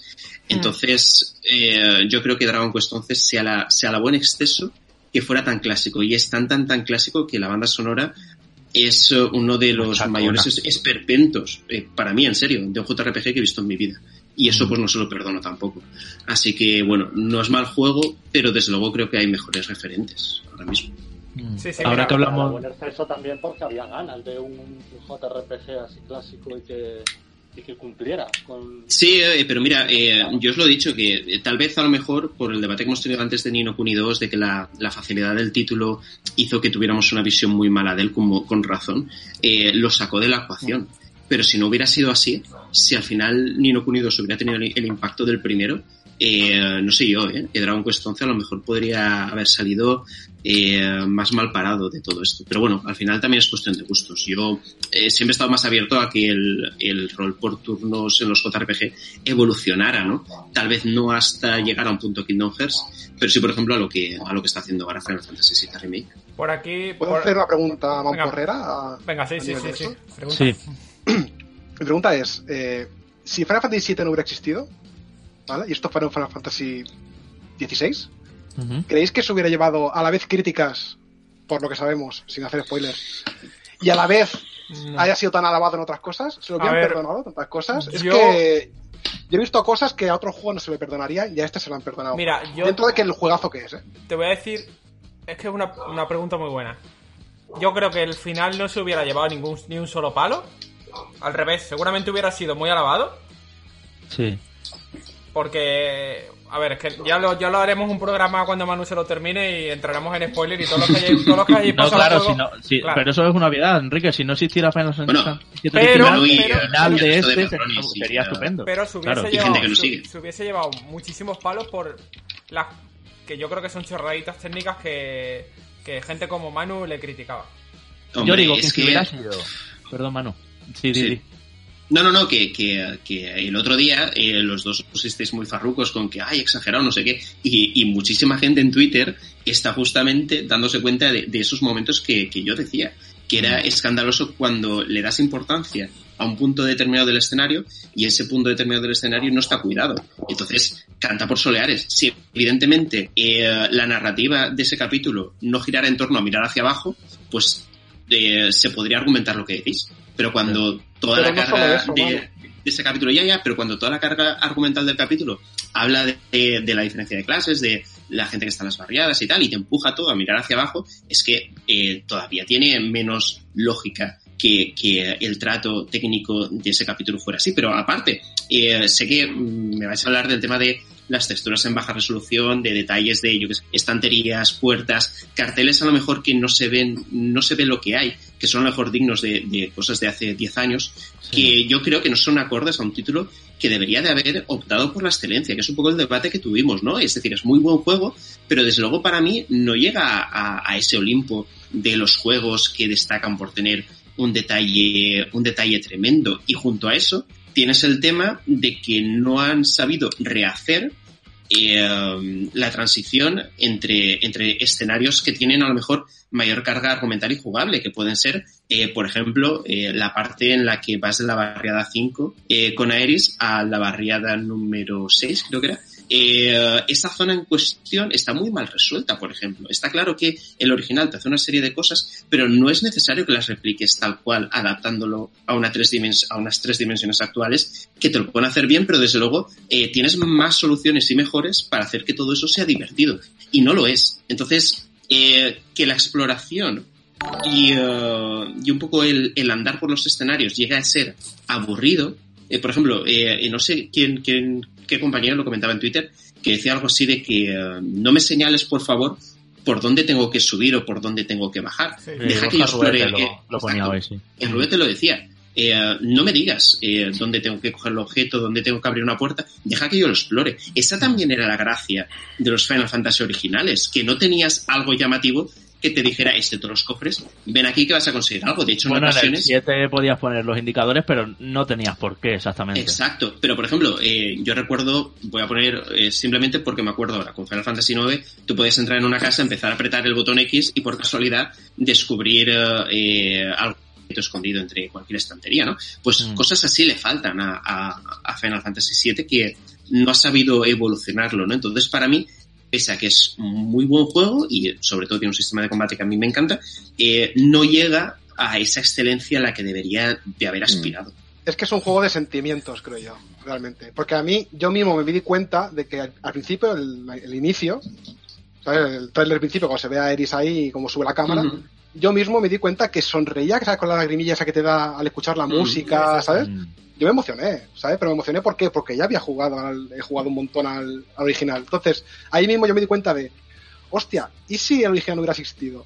Hay cosas que, no- que se le perdonan a este juego, como las secundarias, por ejemplo, que hay algunas que están bien y Mm. otras que, que otros juegos se le ha criticado y a este no. ¿Por qué? Porque Final Fantasy VII y oh, Yo creo que si fuera Final Fantasy XVI hubiera, hubiera tenido menos nota, ¿eh? Y menos Claro, hablo de eso, que, y es un juego, Pero- ¿eh? porque lo es, pero Claro, pero es que también, eh, si, fue, hubiera, si hubiera sido Final Fantasy XVI, no sería así. Es decir, muchas decisiones que se han tomado aquí es porque está haciendo un remake a un juego de hace 23 años. eh, si, si fuera desde cero, Square yo creo que algunas decisiones que ha tomado aquí, como que le- algunas decisiones no, sino algunos caminos que estaba obligada a tomar, pues no los hubiera tomado con un Final Fantasy XVI. Y, y- Mira, eh, eh, también os digo y un- una lanza a favor de Final Fantasy VII Remake, que sí que se hubiera valorado todavía más positivamente, y creo que lo decía antes, el tema argumental, que aquí un poco lo, lo pasamos por alto, o incluso por lo que ha pasado al final de, de este capítulo, que lo desconozco todavía, se ha llegado a criticar, pero bueno, al final estás hablando de una historia eh, muy bien hilada, muy interesante, que como ya la damos por hecha, pues de alguna manera solo eh, caemos en eh, observar las ampliaciones de cosas que quedaron un Mm. poquito en el aire o que se podrían haber desarrollado más. Entonces yo creo que en ese punto sí que se hubiera valorado mejor. Si Hay un montón de en coment- Final Fantasy 16, a bote, ¿con cuál te quedas? ¿Con el 15 o con el 16? ¿Cómo? Si esto fuera el 16, ¿con cuál me quedo? Sí, Sí, con- el 7 original. Comparando el Final Fantasy 15 con el 16, ¿cuál, ¿con cuál te quedas? Yo me quedo con el 15. Ya sabes que yo Final Fantasy 15 tengo absoluta devoción con ese juego. Me marcó, me llegó en un momento especial y Le gustan los K-pop. no los protagonistas no es lo que más me gusta, pero no sé, jugué jugué en un momento muy especial, la banda sonora muy alta, eh, no sé, muy muy muy muy me gusta muchísimo A ti te gustó 15. Cindy, que lo sabemos todos. No, pues no sé, no, no, no, no, no precisamente, pero que, que me marcó mucho ese juego, me marcó mucho ese juego, especialmente Alticia, eh, todo el seguimiento que le hice, estaba, estaba trabajando con Manu yo ahí en la PS4, sacamos muchas noticias, eh, todo el material promocional que salía, Sí. recuerdo aquel evento en Los Ángeles, el Uncovered Final Fantasy en Hollywood, eh, cuando salió la película, cuando salió el, el- la- el- la serie de cortos animes estos que están en YouTube, por cierto, eh, Brotherhood, eh, todo, todo lo que salía de Final Fantasy XV fue creando un caldo de cultivo que cuando jugué al juego me, me, me, me, vamos, me voló la cabeza. Entiendo que no es, no es fácilmente defendible esta postura y que, por Bueno. supuesto, Pero fíjate, lo que te decía yo en el programa, ¿no? Que con el paso del tiempo eh, resulta que Final Fantasy XV dentro del género, y a lo mejor es algo que, di- que dijimos en su momento, pero eh, tiende a olvidarse esas cosas, eh, era capaz de, evolu- de evolucionar ciertas, eh, ciertas cuestiones hmm, y de hacer más orgánica la jugabilidad, ¿no? Menos encorsetada, darle más relevancia a lo ordinario, ¿no? Esas Sí. hogueras, esa cocina, Sí. eh, esa, esa pesca, por ejemplo, son cosas que yo he echado en falta en eh, Final Fantasy VII Remake, que también es un poco lo que yo decía en el programa, que es un título eh, más lineal, tiene una historia eh, mucho más eh, cerrada, eh, que tienes que ir hacia adelante en un momento determinado. Tal vez todo esto sí que esté en eh, capítulos posteriores donde tengas el mundo abierto eh, o, o incluso el mapa mundi para poder explorarlo con más eh, eh, Pero profundidad. Manu, Dime, una dime. cosita. ¿Por qué se critica siempre la linealidad de las cosas? Una cosa que no entiendo. No, no, no. eh, yo- lineal, no, no, no digo por ti solo, pero Sí. eh, mucha gente, o sea, critica algo porque es lineal. Es que yo sinceramente, Sí, eh. a mí, ver un mapa con 5.000 iconos, 5.000 cosas, eh, a mí me agobia. Y Sí, prefiero algo más yo lineal estoy de que- acuerdo. ¿sabes? Eh, eh, de hecho, eh, lo que decía es que entendía que no tuvieras eh, estas, cosi- estas cosas ordinarias que, que comento de Final Fantasy XV por, por, por lo lineal de la historia, pero yo siempre he defendido que cuando un juego eh, es abierto, tiene un mundo abierto o es incluso un sandbox, eh, por narices la historia tiene que ser peor.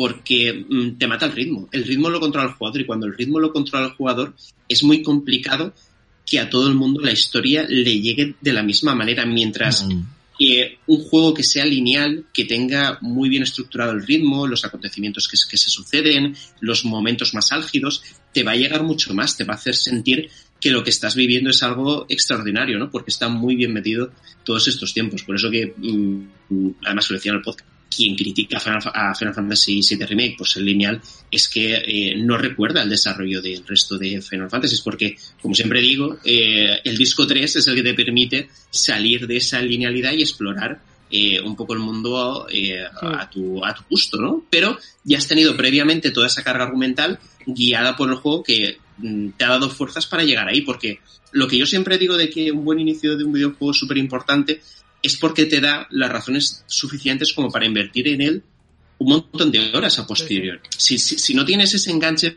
mm, al principio, esa, esa manera de tender puentes con los personajes, es muy complicado que le dediques a un título 30, 40, 50 horas. Entonces, Es por eso es típico libro, ¿no? importante Que te dicen, a partir de lineal. la página 500 empieza a... a voy a ver 500 Si lo bueno empieza en el capítulo 15. Claro, La serie, claro. ¿no? Ya. Exacto, si, si, si a mí de un juego me dicen, no, no, no, tienes que esperar 30 horas porque a partir de ahí el juego eh, es la caña. Pues mira, lo siento mucho, pero Como Red Dead no voy a invertir. Claro, claro. Eh, Red es que Redemption por eso, 2. eh, por eso justamente Red Dead 2 Como eh, que a mí, Death eh, Stranding. porque De Death Stranding, A mí me está no. pasando con Death Yo- no, yo Stranding pasando lo he probado. Stranding, ¿eh? No, hombre, Empieza toda capítulo leche de. Death Stranding. A mí me parece increíble Pues, el principio. sí. La primera subida al Pues crematorio. ¿eh?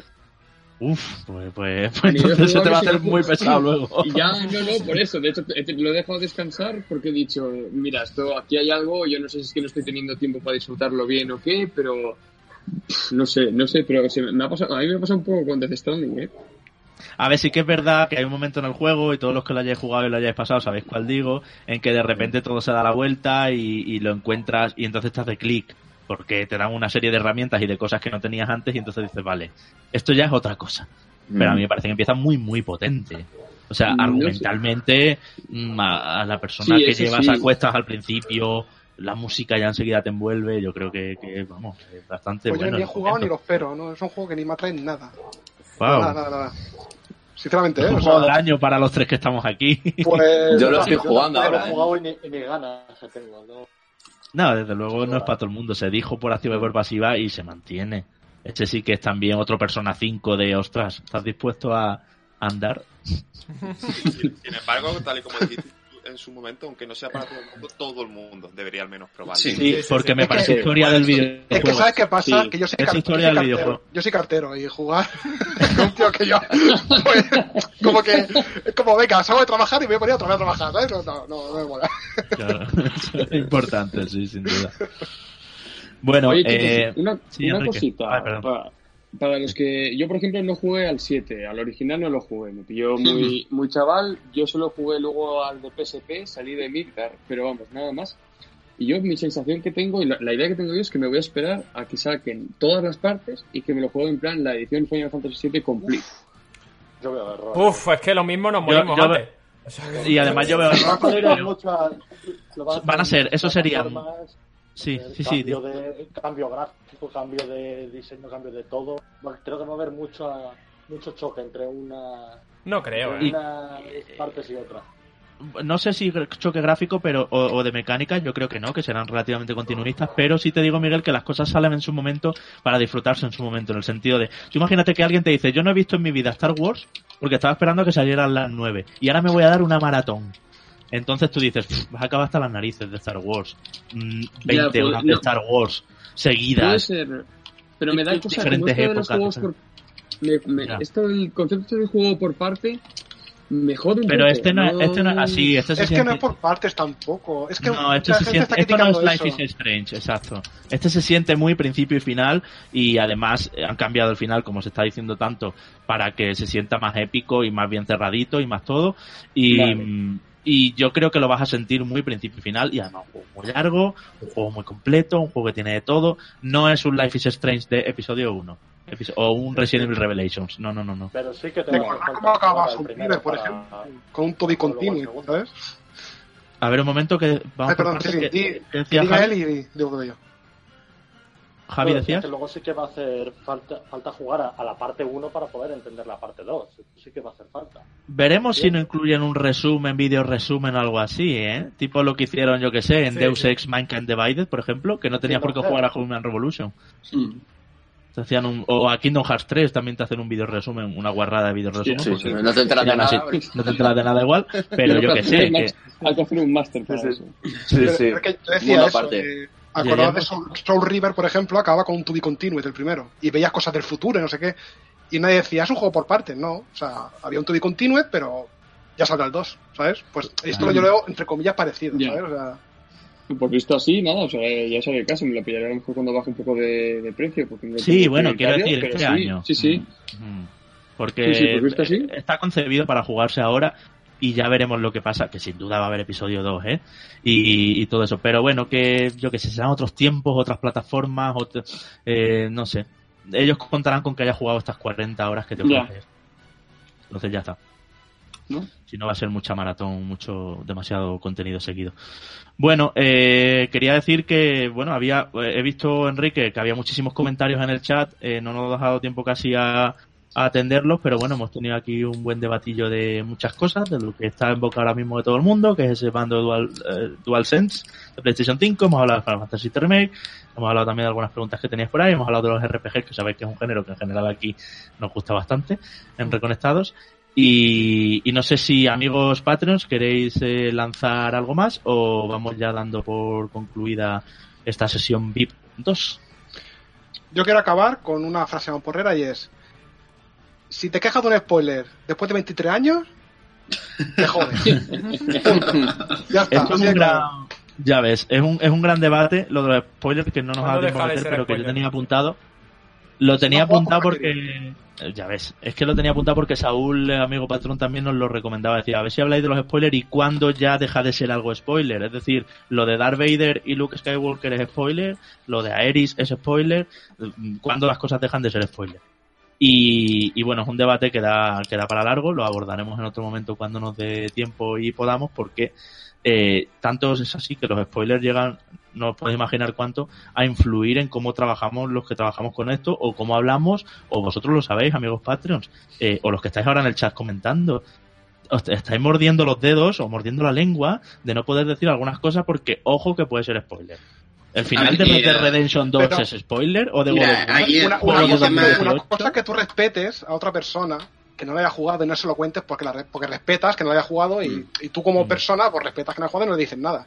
Pero si yo estoy hablando con alguien digo, ah, sí, pues lo de Aerys, ah", ¿sabes? Ah, spoiler. Tío, hace 23 años que se lo juego. o Si no lo has jugado porque no has querido. A ver, el, Sinceramente. el, el tema está, eh, eh, por ejemplo, en, en, en cosas como dice Daxterio en el, en el chat, que claro, eh, las nuevas eh, generaciones, ¿qué pasa con ellas? Porque, por ejemplo, yo entiendo que si eh, el título se queda estático en el tiempo, la única manera de jugar a Final Fantasy VII es jugar al clásico y no hay en el horizonte, o al menos en el presente como ya hasta ahora, Final Fantasy VII Remake, eh, entiendo que la gente quiera eh, no comerse esos spoilers, ¿no? No tiene por qué haber visto la carátula, no tiene por qué haber visto ningún meme, ningún vídeo, ningún nada. Y, eh, y entonces eh, eso choca, ¿no? Justamente con, con lo que decís, que yo también estoy de acuerdo, ¿no? Que después de tantos años es complicado que la gente se quede callada eh, ante comentarios que puede ser como los de, pues, yo soy tu padre de Star Wars, ¿no? Entonces eh, es, eh, es un tema incluso delicado en este aspecto. Sí, eh, por el tema de, de- del remake, pero si fuera a lo mejor otro tipo de título, yo sí que creo que no debería mm, de haber problema, ¿no? Porque si está al alcance de cualquiera poder jugarlo, eh, eso sí que ya es lo que decís, ¿no? Que es cuestión de tiempo de elegir a qué título jugar y poder eh, disfrutar de su historia. Pues Pero sí, hay, pues sí. hay, hay spoilers, Manu, que son parte de la cultura popular. O sea, lo de Darth Vader, Sí, lo de Aerys. Aunque hayas nacido hace 5 años y vayas a jugar a Final Fantasy VII Remake con 10 añitos dentro de 5 años, eh, por ejemplo, tienes que saber ciertas cosas porque porque son No creas, son legendarias. eh, no creas porque eh, todos tenemos nuestro proceso de aprendizaje en, eh, en cualquier materia, en, en libro, en literatura, en videojuegos, en música, en, en lo que sea, ¿no? Y eh, eh, tú puedes estar a lo mejor en un punto muy precoz de intentar eh, consumir este tipo de cultura y de saber. ya. Entonces yo entiendo que, este, que a esta gente en cuestión, pues eh, estas cosas pues le puedan fastidiar, pero ya digo, al mismo tiempo entiendo lo que estáis diciendo, ¿no? Que, a ver, después de tantos años, dejadme hablar, ¿no? Libremente. Es decir, entiendo las dos partes. Ujú, Es complicado, es un debate que va para largo. Bueno, pues si no tenemos nada más por ahí. Yo, eh, si no os importa, un sí, comentario rápido. Si tenemos Sí. tiempo, ¿eh? Que si no... Sí, sí, tenemos tiempo, tenemos tiempo. Mientras yo voy poniendo aquí ya esto en marcha con todos los needs de todo el mundo, ve diciendo, sí. Pues mira, yo es un comentario que tenía un poco de lo que, de la línea que estáis teniendo un poco sobre la nueva generación. A mí, porque habláis mucho de que Play no está haciendo bien las cosas con el tema de la comunicación y, y alabando mucho a Xbox y eso, yo creo que eso es así y eso es tal cual.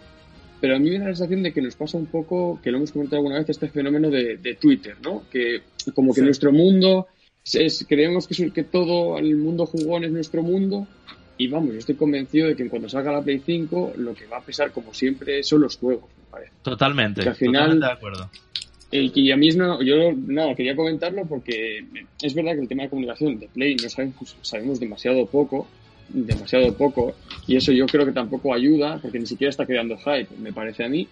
Pero Mm. yo también tengo la sensación de que en cuando pues, eh, Play diga, mira, sale esto y sale con esto, esto y un pepino, y yo creo que Hmm. ahí, pues bueno, Xbox tiene Halo, pero siempre ha sido, ahora con la compra de nuevos estudios, pues yo supongo que se compensará eso, pero siempre ha sido un poco ahí la debilidad que tiene. Yo creo que Xbox está jugando muy bien sus cartas, pero que Play aún tiene mucho, yo creo que aún tiene mucho para, para enseñarnos. Sí, a ver, aquí eh, yo creo que el, que el problema es que eh, cuando las sensaciones son malas, es fácil que todo lo demás sea también malo. Que, no- que eh, es, también es cierto pues lo que dices, ¿no? Que bueno, cuando anuncien la segunda parte de God of War y, y Naughty Dog se saque una nueva propiedad intelectual, pues se nos olvidará todo esto. Pero un poquito por la experiencia que tenemos de seguir las informaciones, ¿no? Porque eh, yo creo que cuando estás eh, en este lado y sobre todo en la época en la que tanto Enrique como Javi como yo estuvimos también redactando noticias y siguiendo la actualidad, eh, te das cuenta de, una serie, de que los hechos siempre van acompañados de, consecuencias, ¿no? Y eh, tenemos un poco la sensación de que l- por la manera de comunicar, de moverse de PlayStation, de los anuncios, como los está haciendo, también eh, por contra, cómo lo, lo está haciendo Microsoft, lo, lo bien que está gestionando eh, los anuncios o cómo está ofreciendo sus servicios de cara a la siguiente generación, eh, la cosa eh, nos parece que va a empezar muy fuerte por lado de Microsoft. Yo creo que incluso en Sí, ventas. sí, es decir, en España, por ejemplo, no, no vamos a cambiar que, que es un país muy PlayStation. Pero creo que a nivel, a nivel de Estados Unidos eh, y Reino Unido, por ejemplo, eh, Mm. que son la- las dos zonas de, de ventas occidentales más potentes, vamos a ver un cambio de tendencia y vamos a ver que Microsoft eh, va a volver a vender muchísimo. Y eh, seguramente, y aquí ya se saca una bola de cristal súper grande y me tiro a la piscina, todo esto empieza a revertirse a mitad de la siguiente generación. Esto siempre ocurre. Cuando una empieza mejor que la otra, la otra se esfuerza más y al final de la generación las cosas acaban por equilibrarse. Y yo creo que lo estamos viendo ahora también. Creo que, eh, que eh, Microsoft, por ejemplo, pillarte eh, la consola que es íntegramente online con el, el Game Pass, No, Game Pass. te da diversión por un tubo, ¿no? Y seguramente sea una de las opciones más interesantes hoy en día. Así que yo creo que el, el escenario de la siguiente generación va a ser un poco así, pero eh, lo que sí que es cierto y tal vez no ha pasado eh, con tanta fuerza en, en anteriores eh, inicios de generación o, o de anuncios de, de generación es que hay muy pocos juegos exclusivos anunciados por un lado y por otro. Mm. Y sobre todo tan cerca del lanzamiento, porque estamos en el mes de abril. Eh, ¿Qué nos quedan? Nos quedan a lo mejor ocho meses para. No, ocho meses no, seis Bueno, meses. Seis, seis meses. Seis meses para que las consolas, en principio, si, si no pasa nada raro, eh, estén, eh, estén a la venta. ¿no? Entonces, eh, eso sí que es lo único que todavía no. o genera un poquito de dudas al respecto del futuro de, de una y de otra. ¿no?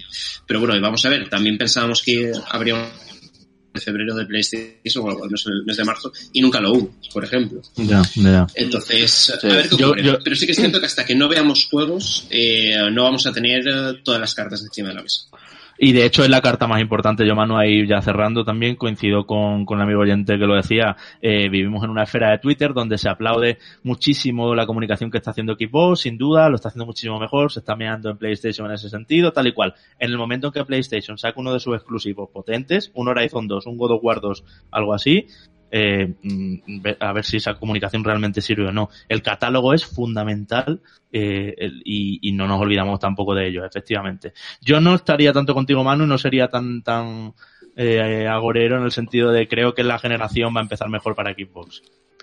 Es Yo, por que pues yo ejemplo, creo que sí. está- a mí- PlayStation está tan encima ahora mismo y, y ya lo lamento, ¿eh? No quiero que se me tache de, de Sony ni nada, sino que ya lo lamento porque no hay una competencia fuerte como al final beneficia al consumidor. Pero PlayStation está tan por encima que en el momento en que enseñen la carcasa y digan precio, da- va a dar igual. Va a Bueno, dar el igual. precio, el, el precio va a ser el elemento junto a los juegos que, que Mm. pueda hacer El precio que es vital, ¿eh? Sí, sí, que sí. todavía sí. no, no lo sabemos. Eh, eh, de hecho, bueno, eh, creo que nos comentaba eh, algún patrón, Alientit, eh, o suscriptor de Twitch, que dice que no sabemos cómo es PS5. Sí que sabemos cómo es PS5. Lo que no sabemos es la forma que tiene.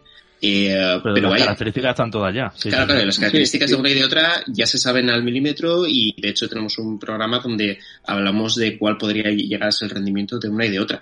Eh, pero es eso, es tanto los juegos como el tema del precio es, eh, es lo que falta. Y una cosa que yo os comentaba también en uno de estos programas, hay un factor que puede romper un poco la baraja en el tema de la tendencia, es decir, si ahora en esta generación todos hemos tenido PlayStation y ya estamos en un ecosistema PlayStation y nuestros contactos también, puede hacer cambiar y es el hecho de que estamos viendo que títulos multijugador eh, que sueles eh, tener de cabecera para jugar todos los días, como puede ser Warzone, como puede ser Fortnite, pueden llegar, bueno, de hecho eh, Warzone ya lo tiene, a jugar mm. con, con, usuarios de Microsoft. Entonces, mm. si tus amigos, que es un factor diferencial, eh, vas a poder jugar con ellos estén donde estén, porque yo creo que va a ser una tendencia que va a ir a más, eh, ya estamos restando una parte importante de, todos los elementos que necesitas para tomar la decisión pues, de la compra de la consola. Así que vamos a ver, vamos a estar ante una generación eh, en muchos aspectos distinta a las anteriores en cuanto a tendencias. Pero, por ejemplo, a mí, como consola, Xbox me gusta más como consola, pero no me gusta of War, no me gusta Halo. Mm, claro si sale un Fable. te gustan las de PlayStation. Claro, que el Fable a lo mejor sería un juegazo que sí me encantaría, pero eh, tengo un PC que es un pepino, pues cojo Game Pass un mes, me lo bajo, lo juego y adiós muy buenas. Mm. Por eso yo voy a ir a PlayStation, aunque valga más cara, porque el catálogo me atrae más, aunque la consola Microsoft me guste más. O sea, es, es eso, simplemente. La cuestión es divertirte tú y, disfrutar tú de mm. los juegos al final. Yo, creo que nos estamos olvidando del principal factor, o sea, de, es verdad que tiras mucho dónde están tus amigos, cuáles son eh, los principales lanzamientos, etcétera, pero el primer factor que va a, afectar a esta generación es la crisis en la que nos estamos adentrando. Y eso va a ser muy. Al final es que una, una simple rebaja de 50 euros de una consola respecto a la otra puede decantar la balanza en muchas, muchas, muchas opiniones, no solo en España, sino en el mundo. O sea, que eso hay que tenerlo en cuenta. Y eso sí no se retrasan, porque yo dudo que salgan para noviembre, ¿eh? Yo tengo bastantes dudas en eso. Yo creo que para enero febrero saldrán las mm. Yo espero que salgan por lo menos una entrada de este año. yo creo que al igual que casi todos aquí nos acabaremos comprando, bueno, nuestra intención o nos gustaría comprarnos ambas. Yo, por ejemplo, espero poder comprarme ambas, no sé cómo estará la economía ni cómo estará nada, pero desde luego lo que va a decantar jugar la primera pues va a ser los títulos de lanzamiento. Los títulos de lanzamiento no va a ser que me decante por una o por otra y, y el plan únicamente, lo demás tampoco me importa.